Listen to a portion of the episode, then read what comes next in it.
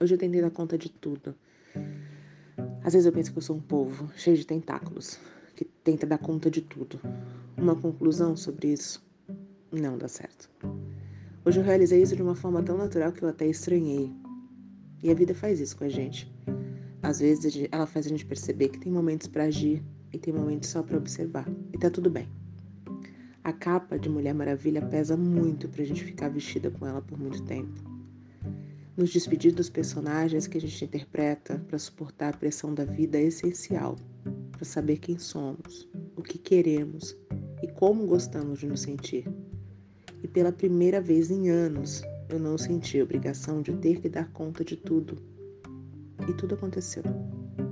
As coisas não mudaram. Quem mudou foi eu.